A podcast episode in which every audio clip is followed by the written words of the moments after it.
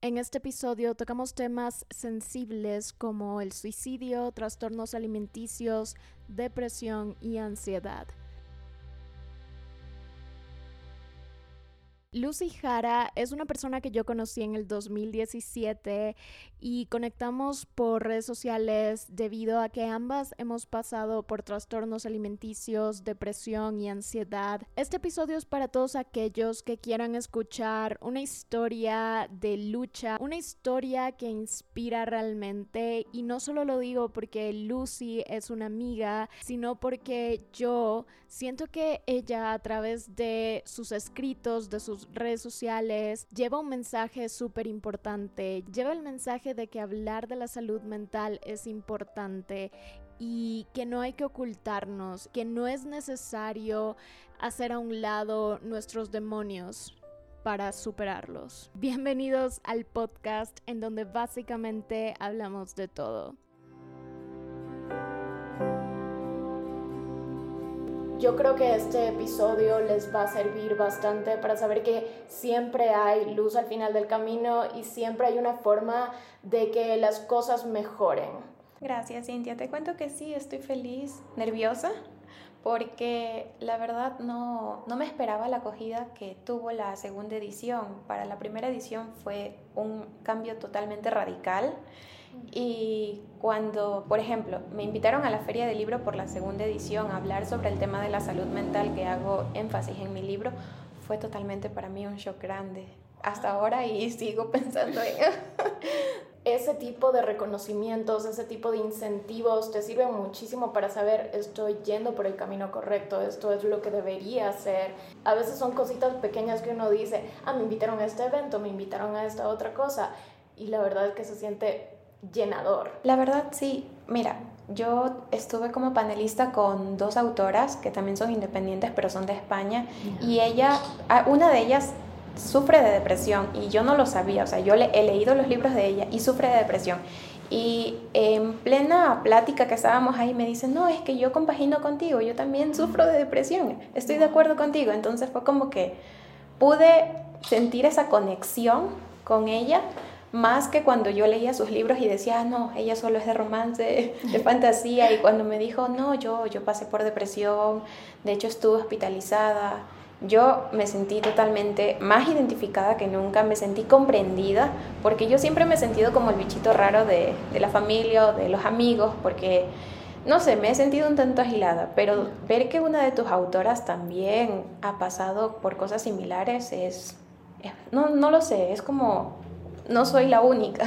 Sí, yo creo que más que nada cuando descubres que alguien que tú dices, ah, eh, tal vez no pasó por algo tan pesado, así como depresión o ansiedad, y luego sí, y aún así, por ejemplo, ella publicó este libro que a ti te gustó tanto, esta persona que está pasando a veces por momentos difíciles, igual puede lograr hacer algo bonito, que no tiene nada que ver con, con la depresión y por eso siempre dicen a veces eh, de algo que tal vez no sea tan bueno sale algo súper lindo que le puede ayudar a alguien más. Una de las preguntas que te quería hacer desde el inicio era cómo tú afrontaste el hecho de que querías sacar un libro y si lo ibas a hacer, cómo iba a ser ese camino desde el principio, porque en el libro igual tú mencionas y yo también estoy así muy, muy, muy apegada con eso, de escribir en, diarios y que los diarios hayan sido esa forma de documentar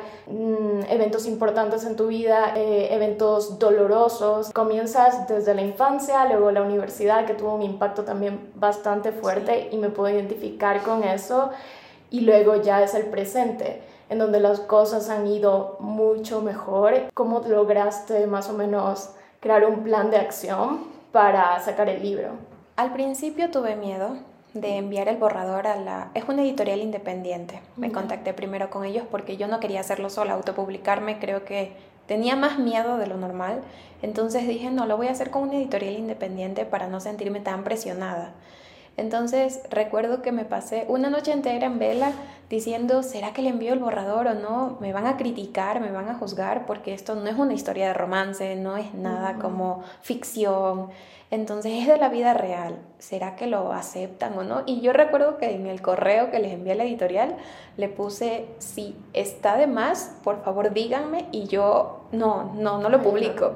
Entonces me acuerdo que me dijeron, danos una semana para leer el borrador y te damos el visto bueno. Cuando en una semana me contactaron y me dijeron, Lucy, tu libro va porque va, solo tienes que ayudarnos con portada, contraportada, fue como que, Dios, no puedo creerlo. Y igual sentía miedo cuando ya estaba en el proceso de maquetación, que ya es el proceso donde yo, la editorial, ya se estaba encargando de, del diseño interno. Yo estaba igual con miedo, con pánico, porque no, no estaba del todo segura en la primera edición de que las personas lean mis letras. Estaba con ese miedo de que me vayan a criticar o juzgar. Eh, es el hecho de que viví casi toda mi vida con miedo al qué dirán de las personas. Siempre es una mala manía, puedo decirlo, pero he vivido del qué dirán. O sea, siempre he estado pensando en que en agradar a los demás y no agradarme a mí mismo. Y tenía miedo que con el libro me pase lo mismo que lo que yo saque no se vaya a identificar nadie o que me vayan a juzgar o tipo como cuando estuve en la Universidad de Guayaquil, que casi toda la facultad me dijeron que yo estaba loca. Entonces fue como que tenía ese miedo al lanzarlo el libro porque menciono cosas de hospitales psiquiátricos, internamientos. Entonces es como que dije, ah, alguien se va a identificar, a alguien los voy a poder ayudar quizá. Entonces, ya cuando menciono el presente, se me hizo un poquito más duro que mencionar las partes difíciles, te soy sincera, porque en el presente hay recaídas. Yo tengo recaídas constantes, tanto en la alimentación, tanto con mis problemas mentales que tengo, la depresión sobre todo. Lidiar con ellos cuando tú estás bien y de la nada otra vez caes, es como que levantarte es un proceso otra vez desde cero y te cuesta un poquito, no es imposible, pero te cuesta un poquito. Al menos a mí se me ha complicado bastante el hecho de que a veces me escriben niñas que son menores a mí, porque yo, bueno, ya soy mayor, niñas de 13 o 14 años y me dicen, hey, estoy con depresión y no sé qué hacer, o oye, yo estoy con anorexia en este momento y tú saliste y ves como que yo en este momento estoy todavía, tengo una recaída hace una semana estoy contando calorías de nuevo, ¿qué le puedo decir a esta niña? Eh, es el hecho de que eres una figura de que lanzaste un libro y tienes que dar una buena impresión o dar una buena imagen a las demás personas y si caes tienes que saber levantarte para que no afectar a las demás chicas o chicos que te siguen. Al menos para mí ha sido un tanto difícil porque después de la feria del libro, te cuento en confianza, yo Caí en un estado depresivo que a los tiempos me puse con ansiedad, ataques de pánico, depresión y yo no sabía por qué si me estaban pasando cosas buenas. Pero es el hecho de que las chicas se dieron cuenta, con el grupo que estaba, de que a mí algo me pasaba y me dijeron, te están pasando cosas buenas y aún así estás, o sea, ¿qué te pasa? Y yo tipo, ¿cómo explicarlo? Es un tanto difícil, ni siquiera yo a veces me entiendo y decirlo a viva voz eh, ante el público, porque fue ante, en la feria del libro decir lo que estaba pasando en ese momento por un cuadro depresivo, creo que fue liberador, de alguna forma, ser sincera con las personas por primera vez en la vida fue bueno y me sentí cómoda. Yo creo que estando ahí en ese momento es una o dos cosas que pueden pasar. O te cierras totalmente y dices, ya no quiero, ya ni quiero hablar con nadie, o haces esto que te libera. Y hablar de tus problemas para algunas personas es como, ay, ¿por qué hablas de tus problemas? Los manifiestas en el mundo y entonces van a haber más problemas. Deja de ser negativo, tienes que pensar positivo.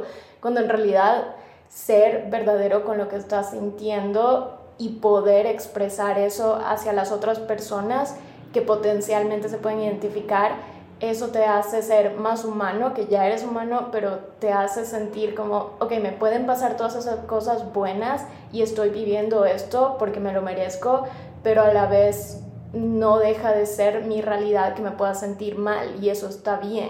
Aunque tengamos un montón de cosas eh, materiales o logros o que cumplamos nuestros objetivos, que sean así todo bonito y que las otras personas los reconozcan y te digan, wow, tienes esto y tienes lo otro, eso no quita que haya días oscuros, haya días en donde eso no sea suficiente o sea suficiente, pero aún así no te, no te haga sentir tan bien como debería.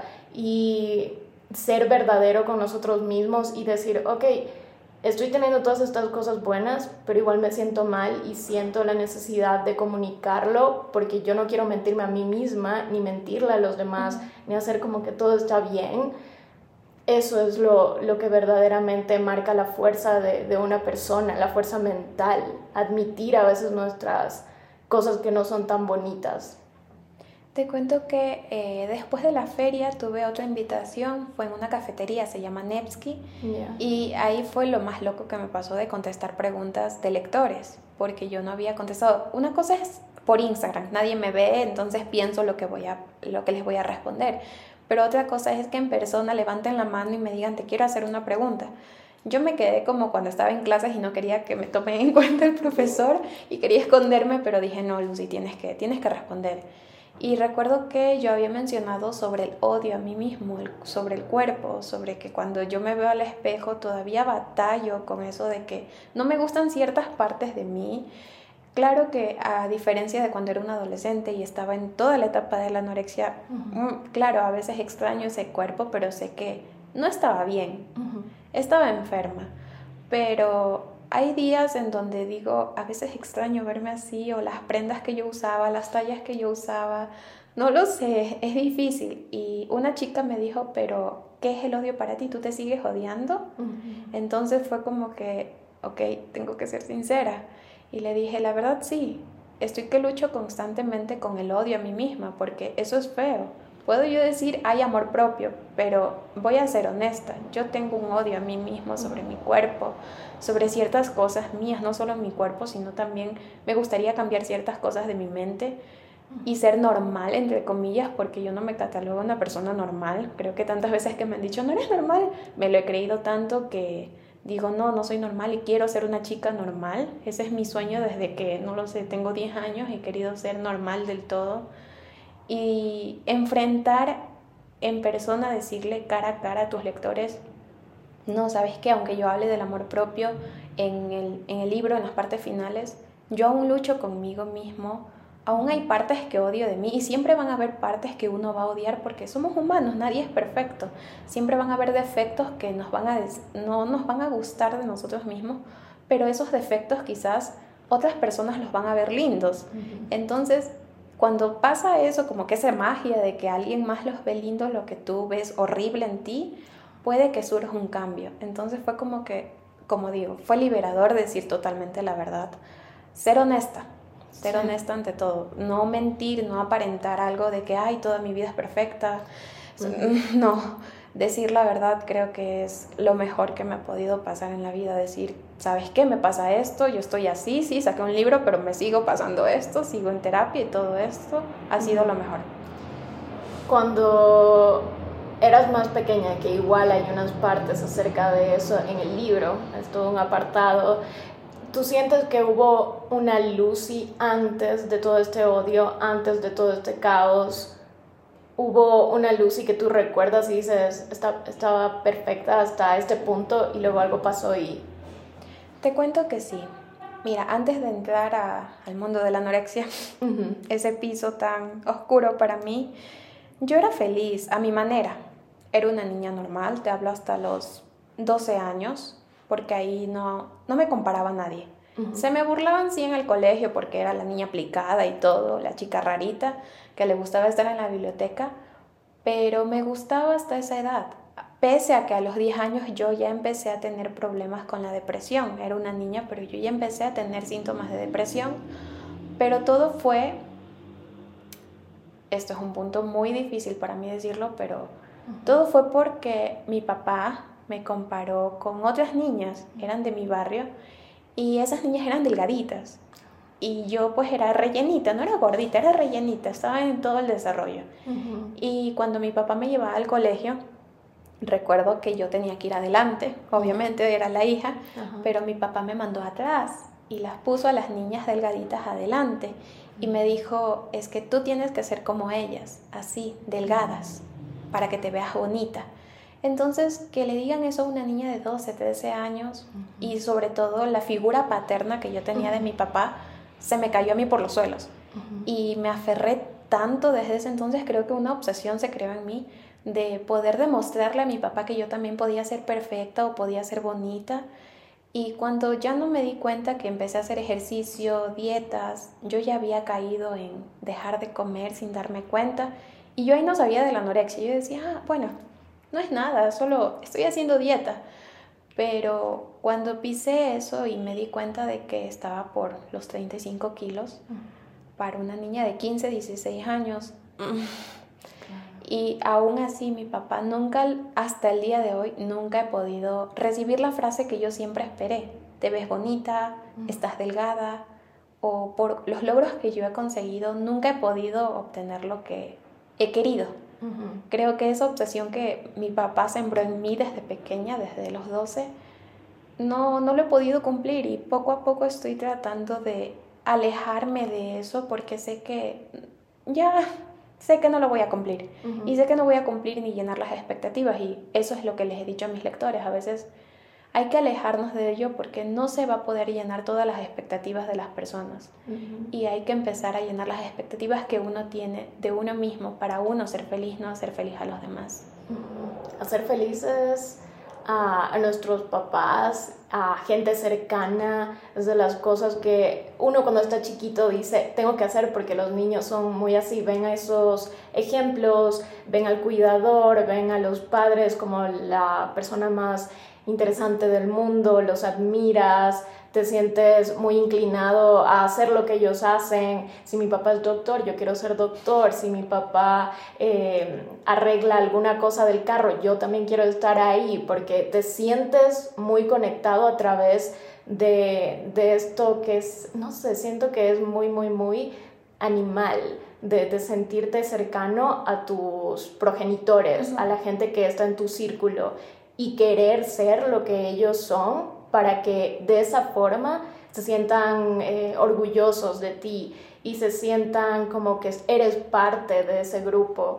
Y aunque nadie te dice exactamente como tienes que hacer, no todo el tiempo, incluso puede ser, em, no sé, como implícito de ciertas formas, yo creo que muchos niños crecemos con eso, de de cumplir expectativas externas y si no estás consciente de ello, como tú dices, tú no estabas consciente de que estabas entrando en la anorexia, tú no estabas consciente de que estabas queriendo vivir de esa forma o sobrevivir de esa forma exactamente por algo tan externo para complacer a tu papá o para que él te diga, ah, estoy orgulloso de ti porque estás bonita o porque estás delgada, cosas así sino simplemente es como comenzamos a hacer cosas y nos sentimos inclinados a a veces hacernos hasta daño por querer ser algo que, que, otras personas ni siquiera explícitamente te dicen, ah, sé esto, pero tú en tu cabeza te metes esa idea y es muy difícil salir de ese espacio. Mm, yo creo que también por ese lado, no entré en todos los trastornos alimenticios y en los problemas con eh, la ansiedad por algo externo de ese lado, sino por cosas de familia en general. Mis tías, mi mamá, o sea, mi papá siempre ha sido como que a un lado, pero mis tías y mi mamá siguen siendo esas personas. A veces cuando voy en la Navidad o eventos así, que en donde todos se reúnen, a mí se me hace muy difícil convivir con ellas porque todo lo que dicen viene relacionado a la apariencia de los demás, a la apariencia de ellas mismas, a la de mis primas. Nunca dicen nada de los primos varones, que eso también tiene mucho que ver con el machismo y con este machismo internalizado que tienen muchas mujeres de decir, ay no, es que los hombres pueden hacer lo que sea pero las mujeres no, porque tienen que ser señoritas, damas y que tienes que cuidarte, no sé, la cara con un montón de productos, el cuerpo haciendo ejercicio y dietas. Y los hombres no, ellos sí pueden hacer lo que sea porque ellos son hombres. O sea, esa es la única razón. entonces sí se me hace muy, muy difícil a mí convivir con ellas porque a pesar de todo, de que saben del trastorno alimenticio, que otra de mis primas desarrolló un trastorno alimenticio también, aún así no, no les llega como el mensaje de que está mal hablar de, de los cuerpos de los demás. Y yo creo que con tu historia y con la mía y con la de varias personas, se puede concluir que está mal hablar del cuerpo de los demás, ya sea porque tú quieres decir un cumplido, entre comillas, o porque quieres hacer una crítica y quieres hacer sentir mal a esa persona. Te cuento que ahorita que mencionas el punto de las tías, por parte de mi mamá, mis tías, recuerdo que con las pastillas del psiquiatra a veces uno sube de peso, los antidepresivos y otros tipos de pastillas para otros problemas mentales. Y eso me pasó a mí y yo estaba lidiando justo en ese momento con el estabilizar mi trastorno alimenticio, pero también estabilizar mis emociones, mi trastorno mental que yo tengo. Y las pastillas que a mí me mandaban me hicieron subir de peso, pero así. Y yo de talla S pasé a usar talla L a XL. Entonces, imagínate que una persona que sufra trastorno alimenticio tenga que cambiar toda su ropa y usar mejor una ropa súper ancha porque ya no le queda su blusa pequeña. Para mí fue un caos totalmente. Yo, yo entré en una depresión y recuerdo que fuimos un viaje X a visitar a mis tías y unos primos y unas tías, me acuerdo que me dijeron, hey, pero ya no estás tan flaquita como cuando estabas antes, estás gordita. Esa palabra de estás gordita o estás llenita fue como que el boom otra vez para que yo estallara y recayera otra vez a donde yo ya no quería. Otra vez volví a vomitar, a dejar de comer y eso que ya estaba con la comida vegana. Yo ya no quería saber nada de eso y otra vez bajé de peso, sí, lo hice. Fue como que, ok, voy a demostrarles, sí, voy a, voy a bajar de peso. Yo ya no tomaba las pastillas y me hizo un daño tremendo porque necesitaba esas pastillas, estaba pasando por un momento difícil, pero dejé de tomar esos antidepresivos y dije, ok, con esto se acaba todo y voy a bajar de peso. Lo logré, pero me hice tanto daño y eso es lo que no, no se dan cuenta las personas. Incluso hasta el año pasado recibí un comentario igual de una tía y de un primo de, estás llenita, ya no te pareces a la, a la Lucy antigua. Y yo así, no sé qué decirles, quiero mandarlos al carajo, pero me aguanté y solo respiré y sonreí y me retiré, porque si yo me quedaba ahí era para explotar. sí.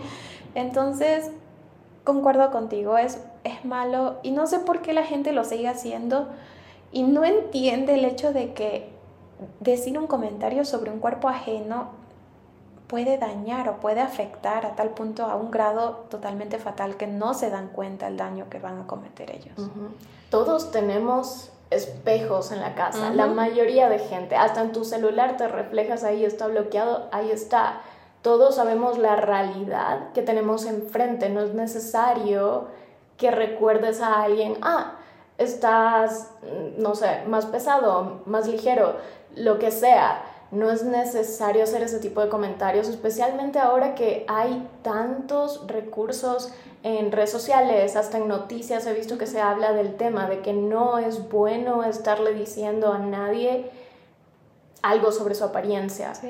Entonces, esta idea de que uno tiene que tragarse lo que quiere decir y sonreír y, ah, gracias, chao, es, es problemática y va a seguir pasando lamentablemente porque aunque trates a veces de cambiar la mentalidad de alguien diciéndole datos que son reales y que te hacen daño a veces, esas personas lo van a pasar por alto porque están, han vivido tanto en ese sistema de creer que tienen, eh, no sé, el derecho de comentar ciertas cosas solo porque son familia o porque son amigos cercanos o porque, no sé, se creen autoridad de alguna forma.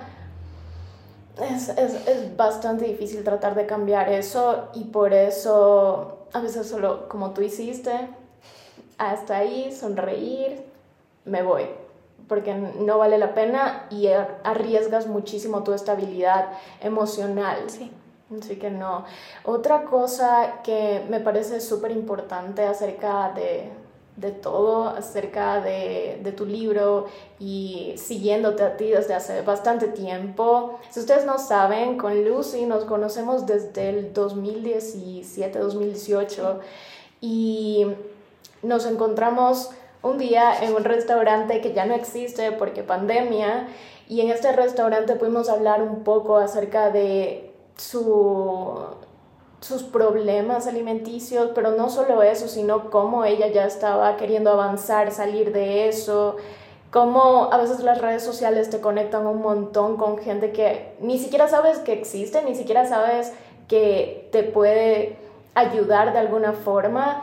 Y es bonito saber que no, no toda la gente en las redes sociales está loca y te va, no sé, a hacer algo. También puedes encontrar gente que te aporta, gente que tú dices, wow, está haciendo algo que yo quiero hacer en algún futuro o que no me atrevo a hacer, pero la sigo porque me inspira. Y de lo que me he dado cuenta, incluso a través de tu Instagram y de tu TikTok, las personas tratan de conectarse contigo porque haces eso, inspiras. Eh, y no solo inspiras de forma mm, con logros y cosas así, si no inspiras confianza en decir, le voy a contar esto a ella porque ha pasado por algo similar y tal vez tenga algún consejo chiquito que me pueda servir. Y si bien no somos ni Lucy ni yo psicólogas para decir, ah, podemos ayudarlos en todo siempre, hacemos lo mejor que podemos. Y si a veces alguien te escribe y tal vez es muy pesado para ti, también es válido decir, no te puedo ayudar en este momento porque yo misma no sé cómo, cómo ayudarme a mí misma con esto exactamente. Y también estar en redes sociales puede ser muy pesado, por otro lado. ¿Tú crees que en algún momento tú has dicho, ya no quiero nada de redes sociales? De hecho, me pasó antes de iniciar con mi subcuenta, porque para el libro tuve que crearme una subcuenta, me pidieron la editorial, entonces empecé de cero y yo me quería alejar por completo. Quise desactivar las cuentas, desactivé Facebook, eliminé Facebook de hecho, y fue como que relajante por un tiempo, pero me sentí en la presión de que la editorial me dijo, tienes que tener la cuenta activa, subir tus escritos para estar conectadas con tus lectores. Entonces, a otra vez, a reactivar cuentas, a abrir un TikTok. Entonces, a veces sí me quisiera alejar por completo de las redes, o al menos un mes. Digo, oh, quisiera un mes no estar en redes sociales, tener como a la antigua, solo yo, los libros, mis mascotas y nada más. Pero creo que, no digo que es imposible, pero tristemente tengo que estar conectada en redes sociales para poder estar informando siempre de lo que está pasando con los libros o de los nuevos proyectos que tengo o con la nueva editorial que pienso trabajar o contestarles los mensajes a las chicas y chicos que me escriben. Entonces es como esa presión que siento de Lucy, no lo hagas. Y me siento un tanto fatal, entonces a veces solo me desaparezco uno o dos días y luego es como que retomo, es como que un mini descanso de las redes sociales porque también me ha pasado de que en la cuenta donde yo te encontré a ti por primera vez, eh, yo recibía comentarios horribles eh, de personas que ni siquiera conocía. Y ahí fue cuando yo decidí poner la cuenta en privada, esa cuenta personal, porque recibía comentarios de mi cuerpo, de que subía muchas fotos de comida y que no estaba aportando, de que por qué solo tomo fotos de comida. Entonces fue como que dejé por un tiempo de tomarle fotografías a los desayunos, a los almuerzos y empecé a subir fotitos de mis mascotas y cosas así. Pero dije, no, si a mí me hace feliz tomarle fotos a lo que yo hago, a los platos que yo preparo, nada, o sea, me va a dar igual. Yo seguía haciendo y seguía tomando fotos, pero seguía con eso. Entonces fue como que restringir a esas ciertas personas que empezaron y yo empecé a bloquear. Lo bueno de las redes sociales, bloquear, bloquear y bloquear. Entonces es como que ya no me afectaba tanto esos comentarios. Simplemente dije, no, Lucy, no es como cuando estás en el colegio que tenía que enfrentarlo frente a frente, sino que, ah, no, te da la opción aquí el teléfono, bloquear. Ajá, un botón y nada más. Si ustedes están pasando por algo similar, bloquear. Incluso si es un familiar, bloquear. Porque eso es lo bonito. Tienes ese poder chiquito de, de, decir, bueno, esta persona no me aporta nada bueno a mí, me hace sentir extraño y mal. ahí está ese botón, es mi escudo contra gente mala. Y, y, también importante que tú hayas dicho, no, me hace feliz hacer esto y por un momento pensé que tenía que hacer esto otro para complacer de nuevo ahí a alguien más.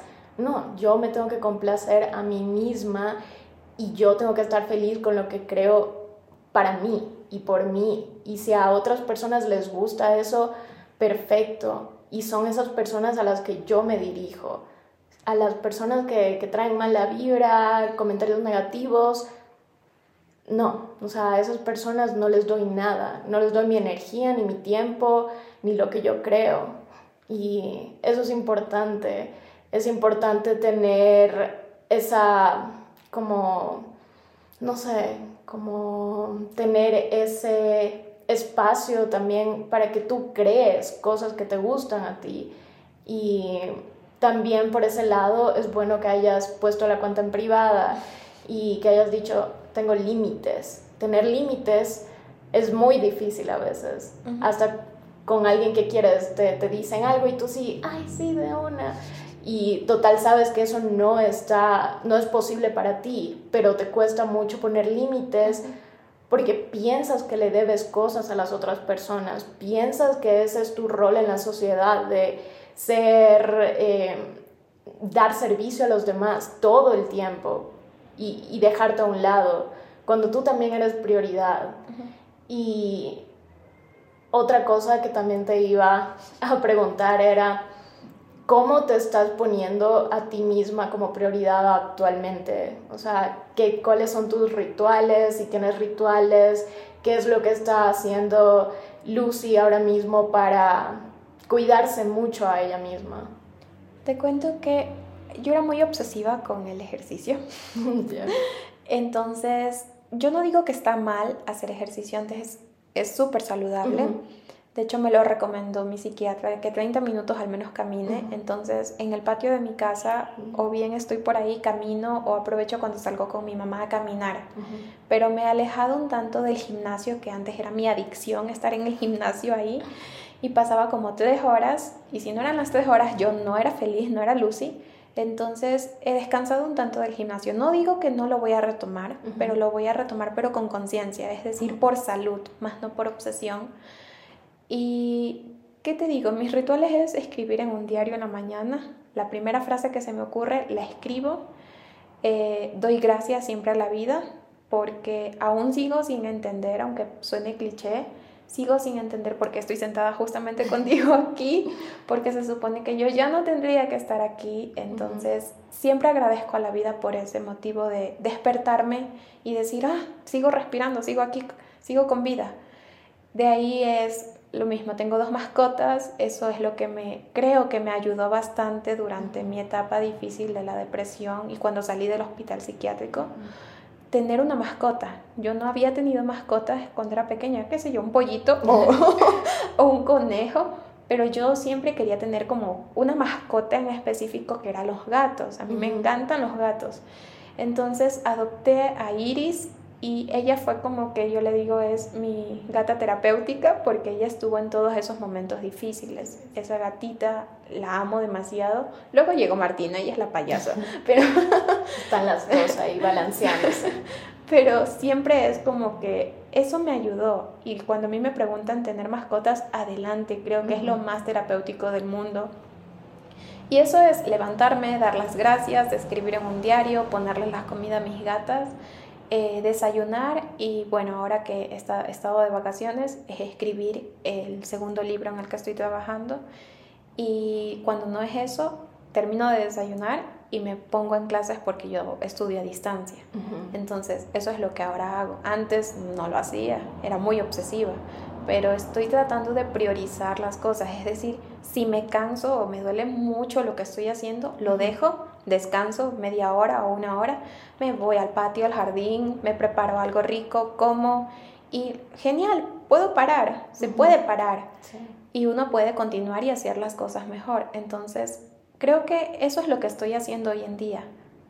hasta mí, para mí, decirme, Lucy, si no puedes, para, para, no pasa nada. Que una hora o dos horas te resten, no pasa nada. Eso vas a poder hacerlo mejor, incluso vas a poder desenvolverte mejor en lo que estás haciendo. Entonces creo que eso es lo que yo hago actualmente. El parar, el hacer una pausa, el recargar energía y luego seguir, porque muchas veces tú que tienes tantas cosas o alguien que está escuchando que tiene un montón de, no sé, actividades al día, que a veces dices, ay, no puedo con todo, pero tienes que hacerlo porque alguien más depende de ti o tú misma te pones esa exigencia, es importante tomarse un respiro de vez en cuando.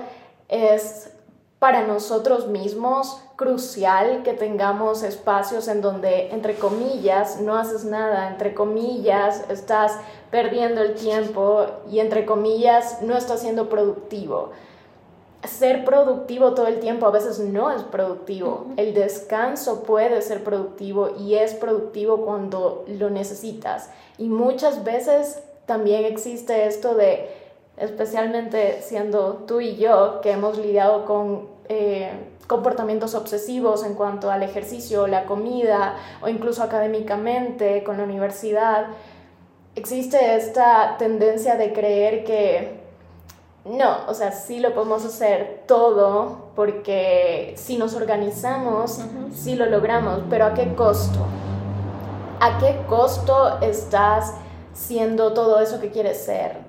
a qué costo estás eh, logrando esa buena calificación, haciendo ejercicio por dos horas, tres horas, a qué costo estás logrando ese cuerpo que quieres. Entonces, pensar bien en que a veces el descanso es productivo y te lo mereces, porque muchas veces también es como, no, no me lo merezco porque no he completado mi lista de 10 cosas de hoy es como, si te lo mereces, aunque no logres las 10 cosas, completas 7, igual te mereces descansar, igual te mereces, no sé, salir a pasear con tu mamá, salir a pasear con tu amigo, con tu pareja. A veces nos enfrascamos tanto en querer ser esa persona que tenemos idealizada de que, wow, tenemos que llegar a tantas metas y a tantos objetivos que luego perdemos conexiones con gente que nos importa, porque estamos enfrascados en eso de objetivo, objetivo, objetivo, cumplir, cumplir, cumplir, y luego decimos, ay no, otro día veo a mi abuelo, otro día veo a mi amiga. ¿Qué tal si ese día nunca llega? ¿Qué tal si tu amiga no está para, no sé, salir la próxima semana? Porque uno no sabe lo que va a pasar en la vida.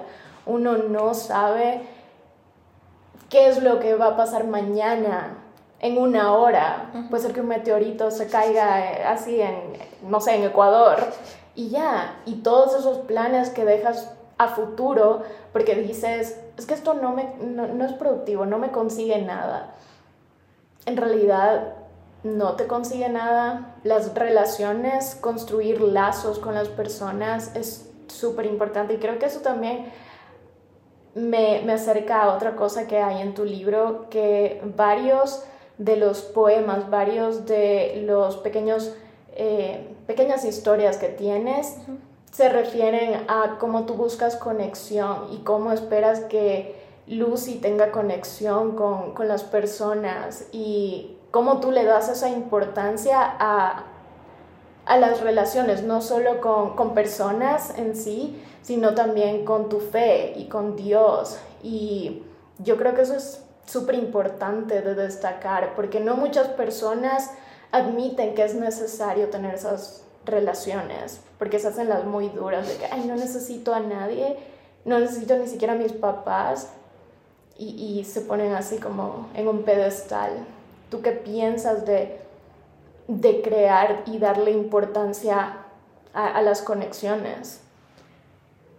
La verdad, antes yo era de las personas muy frías, que yo pensaba que no necesitaba de nadie, ni siquiera de Dios. Creo que por un tiempo me catalogué atea porque no creía en absolutamente nada. Yo decía, yo no necesito de nadie, yo puedo sola. Pero con el pasar del tiempo te das cuenta que no, vas a necesitar de una u otra forma de alguien o creer en algo. Eh, no necesariamente en Dios, puedes creer yo sé decir, puedes creer en lo que tú quieras, pero tienes que creer en algo, siempre cree en algo. En mí, bueno, yo vengo de una familia católica, pero no por el hecho de que he crecido en una familia católica es que yo creo en Dios, sino que cambió toda mi perspectiva de vida fue cuando en mi último intento de suicidio, que realmente yo no me acuerdo, es lo que a mí me comentan, yo no estaba ya aquí, porque yo recuerdo lo que, eso sí le dije al doctor, yo recuerdo un hoyo negro y una Lucy en un hoyo negro atrapada ahí y yo dije, no hay nada, ok, no hay nada, ¿qué es esto? Pero mientras yo estaba en eso del hoyo negro y atrapada ahí, los doctores han estado luchando con el desfibrilador, tratando de traerme a la vida. Entonces ahí fue cuando me aferré que hay un Dios, porque dije, ok, Él todavía me quiere aquí por alguna extraña razón, existe de alguna forma, no sé cómo será Él, puede que sea el aire que respiro, el árbol que lo tengo en mi casa, pero existe y de alguna forma tener esa conexión con algún ser.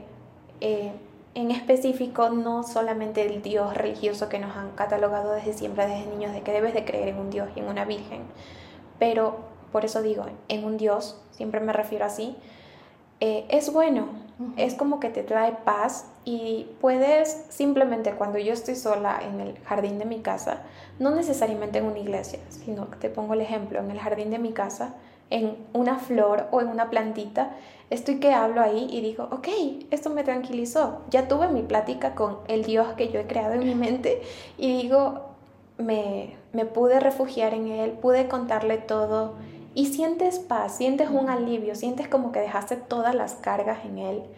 Y hablando de conexiones eh, entre familia o personales, entre amistades, yo creo que también es bueno dejar que las otras personas te ayuden que te conozcan un poquito, de que no eres fuerte siempre, de que también eres débil, también te rompes y a veces necesitas que alguien más junte esas partes y te vaya dando una mano, te las vaya pegando con cementito ahí para darte un apoyo.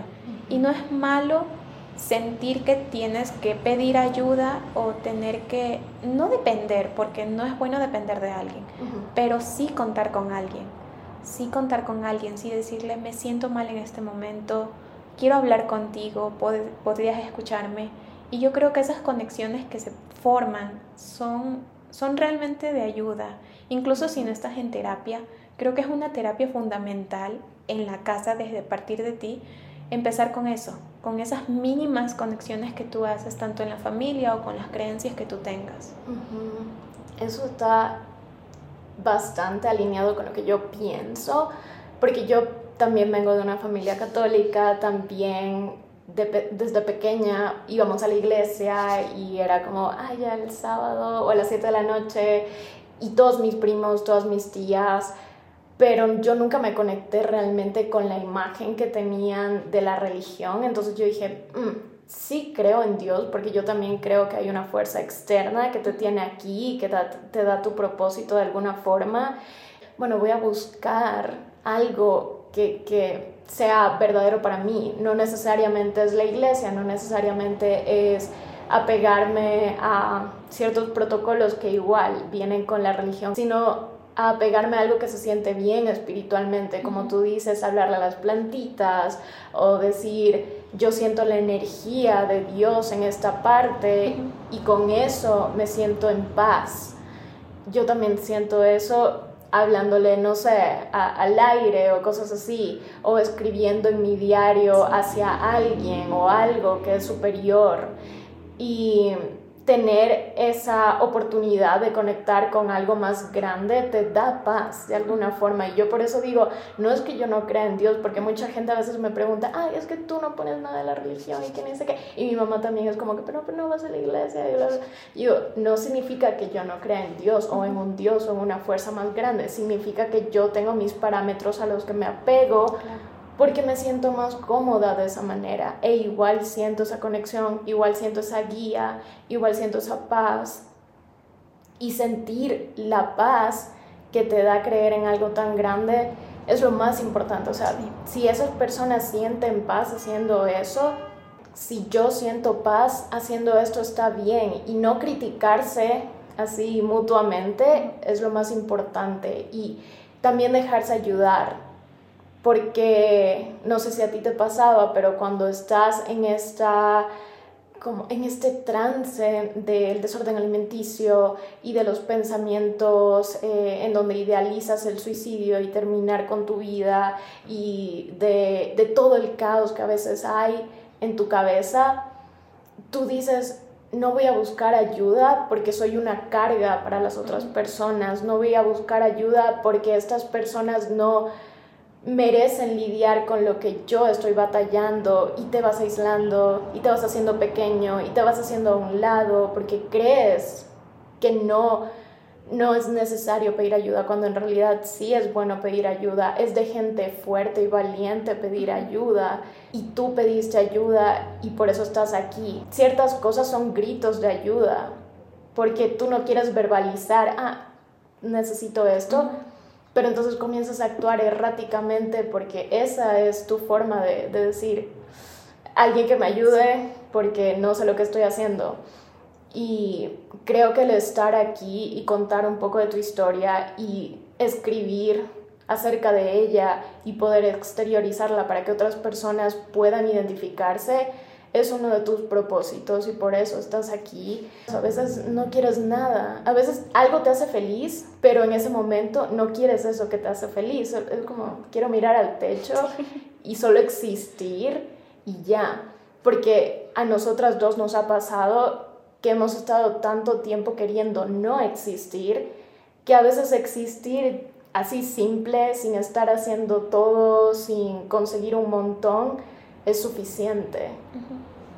Y otra cosa también es como a ambas nos ha pegado muchísimo esto de la universidad y gente que a veces, no sé, tú dices, es gente más madura, voy a estar en un ambiente nuevo, porque también el colegio puede haber sido conflictivo o no, pero uno dice, ah, es un nuevo comienzo, nuevos compañeros, eh, voy a una carrera que me gusta y tal vez encuentre gente que también le guste y ya por afinidad nos juntamos, pero no, llegas y te encuentras con gente no tan buena, gente que te hace sentir extraña. Y no está mal pensar que hay gente mala hasta porque tú dices, ay no, le voy a decir esto también para defenderme. No, a veces eso les gusta más. Cuando yo estudiaba en la Católica de Guayaquil, ese fue mi nuevo comienzo, dejar la carrera de medicina e irme a Guayaquil para estudiar comunicación y literatura. Yo dije, es un nuevo comienzo, nuevas personas voy a encontrar, no lo sé, a alguien que me entienda, que se relacione con las letras igual que yo. Y todo genial, el primer día, el segundo día, pero ya cuando empezaban las clases, te empezaban a tachar como la rara porque tú no eras de periodismo, sino que éramos poquitos lo de literatura, entonces éramos los bichitos raros. Y yo dije, se va a repetir la historia del colegio. Entonces dije, lo mío no es para estar relacionándome con personas. Yo empecé a decirme a mí mismo, yo no sirvo para relacionarme con personas. Cuando empecé a tomar medicamentos, eso fue lo peor, porque tuve que lidiar con mis compañeros que me vean el efecto que causaban las pastillas en mí, que eran muy fuertes. Que yo ahora me río de mí misma porque yo en clases de maquetación estaba y de producción tomaba la pastilla y creo que ni a los 20 minutos yo me quedaba dormida en plena clase, pero era un sueño que nadie me despertaba y yo me caía, era contra el teclado y mis compañeros, de vez de despertarme o tratar de darme algo, un café o algo, me grababan. En ese entonces era el Snapchat. Y me subían a Snapchat con cosas ahí medias, no sé, tontas. Y bueno, en ese entonces sí me afectaba, porque yo me metía a Snapchat, me decían, métete a Snapchat para que veas lo que subieron. Y era como que yo súper babosa ahí porque las pastillas te hacen ese efecto. Y eso iba como que me iba acumulando. Yo no le decía a mi mamá, yo le decía, todo está bien, me está yendo bien en clases, todo está bien. Yo no le contaba nada de eso a mi familia, ni siquiera a mi mejor amiga. Entonces yo me lo estaba guardando todo a mí de nuevo. Otra vez estaba haciendo eso, guardarme todo el daño que me hacían a mí. Cuando yo ya exploté literalmente, que la granada explotó, yo dije, ok, voy a pedir ayuda, pero creo que ya es demasiado tarde porque había cometido bastantes cosas. Te cuento que en, el puente este de Guayaquil, yo una madrugada dije, ya estoy harta de todo, ni siquiera mis propios profesores me apoyan, me ven como una rara, porque cuando yo presentaba las bitácoras, porque ahí te hacían escribir bitácoras, mi forma de escribir siempre fue un tanto, ¿cómo me decían mis profesores? rara y sombría porque yo nunca extraía la felicidad. Yo la felicidad la convertía en tristeza y en realismo, lo que se vive. Entonces ellos no querían eso, ellos querían ficción, querían fantasía. Y yo no puedo, yo no puedo escribir eso. Entonces me decían, es que tú no puedes escribir, no puedes ser una chica normal como tu otra compañera, mira, ella sí puede escribir así. Entonces creo que todos esos comentarios me llegó a afectar tanto que recuerdo borrosamente una madrugada yo dejé un mensaje en el departamento que yo vivía, una carta, y dije, ok, este es el final. O sea, lo decidí así. Dije, este es el final, todo, dejé teléfono y me fui caminando desde la Kennedy hasta el puente este que une la Unidad Nacional de ahí de ah. Guayaquil, hasta ahí, en la plena madrugada. A esa hora. A esa hora. Y nadie hizo nada, o sea, había policías ahí y ver a una chica, o sea, imagínate esta escena, ver a una chica que está en el puente intentando pararse en eso para tirarse al río, porque esa era mi intención. Y nada, los policías pasaron, se estacionaron, solo me quedaron viendo. Y eso creo que fue como que me dio coraje en ese momento porque sí buscaba que alguien me ayudara. Necesitaba que alguien me diga, no lo hagas. Pero no hubo nadie, nadie me detuvo. Entonces dije, a nadie le importo? ¿O será que no están las personas correctas para decirme, por favor, detente? Y creo que me dio más coraje el hecho de que los policías me vieron y no me ayudaron, que regresé otra vez caminándome a la casa llorando. Y ahí fue cuando le dije a mi mamá que ya era momento de internarme, que eso fue lo peor para mí, el primer internamiento.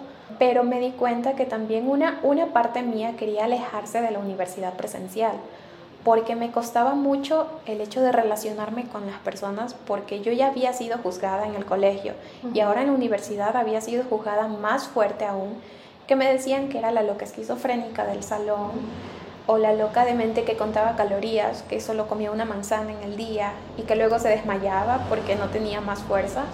Entonces todos esos comentarios llegaron a dañarme tanto que yo quise alejarme a propósito de la universidad presencial. Y más aún me salió como que un, una salida súper buena, que fue el internamiento. Y luego ya fui a casa, me, me retiré de la universidad y luego de tomar mis tratamientos retomé el estudio, pero fue a distancia. Y eso me ayudó, de cierto modo, otra vez ir integrándome a tener esa confianza mínima en los compañeros. Yo sé que es a distancia, pero aunque sea por la cámara, tenía que prender la cámara para que me vean. Entonces ese fue como un comienzo para mí de nuevo de estar relacionándome con las personas y volver a confiar. Y creo que me ha hecho bien y a veces yo les he de decir a unas amistades, es bueno, o sea, no es nada malo si te sientes mal en el entorno en el que tú estás, cambiarlo. No hay nada de malo porque si tú no estás feliz con ese grupo de personas, ¿por qué seguir ahí? ¿Por qué seguir martirizándote de una manera mala? Si tú eres feliz saliéndote de ahí, yéndote a otro lugar, hazlo. Si tienes la oportunidad, hazlo, no te quedes ahí, porque te vas a hacer más daño. Y eso es lo que a mí me pasó. Me quedé callada por mucho tiempo, pero ahora que ya estoy casi al terminar la carrera, ya voy en la tesis, que no me lo creo. Estar en la tesis, ya, ya es casi, casi ahí afuera. Eh, y decir, wow, lo voy a lograr, a distancia, pero lo voy a lograr, he estado estudiando, es bueno. Sé que en la graduación no voy a tener como la típica graduación de todos mis compañeros y todo, pero al menos voy a lograr el objetivo de graduarme de la universidad que no es la gran cosa, pero es un paso para cumplir lo que yo deseo. Entonces, para mí significó mucho alejarme por un buen tiempo de las personas, sobre todo de las personas que me lastimaban. Quizás unos lo hacían a propósito, otros lo hacían solo para sentirse aceptados en el grupo social, pero de todas formas no midieron el daño que le estaban ocasionando a esa chica. Hay gente que hace, dice cosas que luego se quedan con esa persona por toda su vida.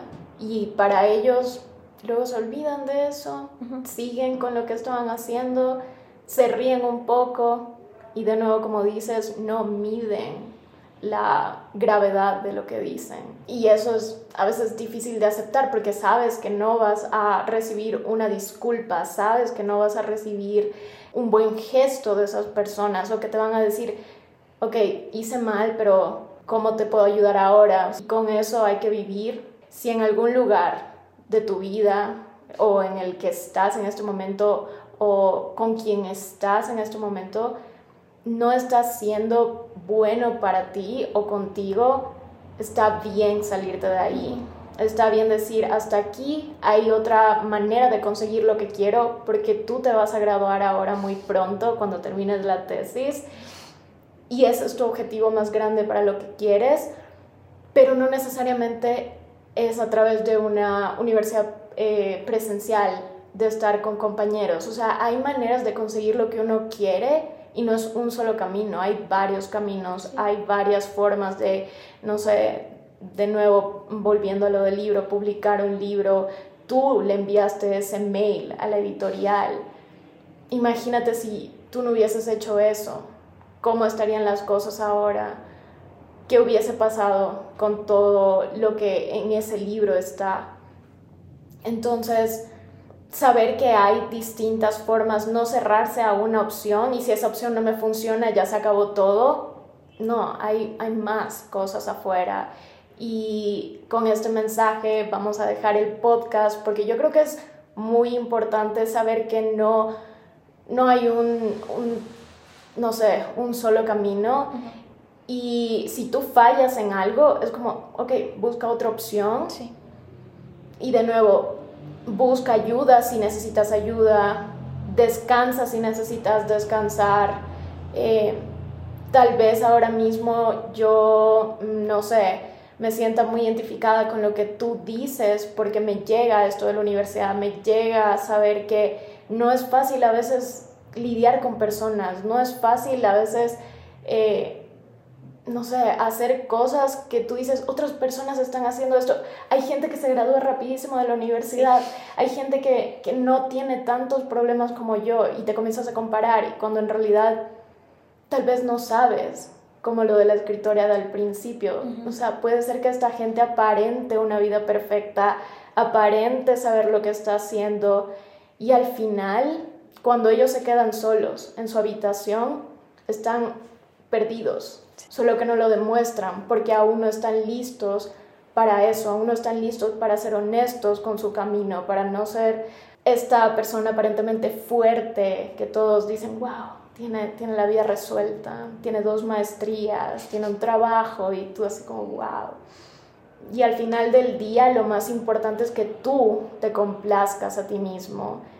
Al final del día lo más importante que tiene que hacer una persona es estar en paz consigo misma, con lo que está haciendo, con cómo trata a otras personas, con cómo se trata a sí mismo, con cómo cuida su cuerpo. Porque ahora creo que tú y yo sabemos que si no cuidamos nuestro cuerpo, ¿cómo vamos a lograr todas las cosas que queremos? ¿Cómo vamos a pasar tiempo con nuestros, tus gatitas en este caso, o con mi perrita? No, no podría, no tendría la energía, Mm, contemplar el suicidio a veces es como el último recurso porque te sientes exhausta de lidiar con tantas cosas.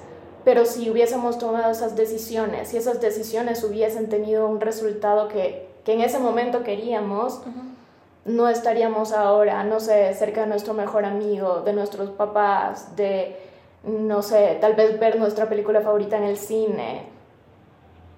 Tantas cosas que a veces no contemplamos cuando estamos en estos lugares oscuros y es bonito ver que, de nuevo sí hay luz del otro lado y sí hay luz al final del camino y sí hay una forma de que tú te sientas bien existiendo y ya no sobrevivir, sino comenzar a vivir poco a poco. Ahora, Lucy, si quieres dejar un mensaje para las personas que están escuchando, para tus lectores, para las personas que te siguen, para personas nuevas que tal vez no te conocen hasta este podcast, ¿qué quisieras decir? La vida no es fácil.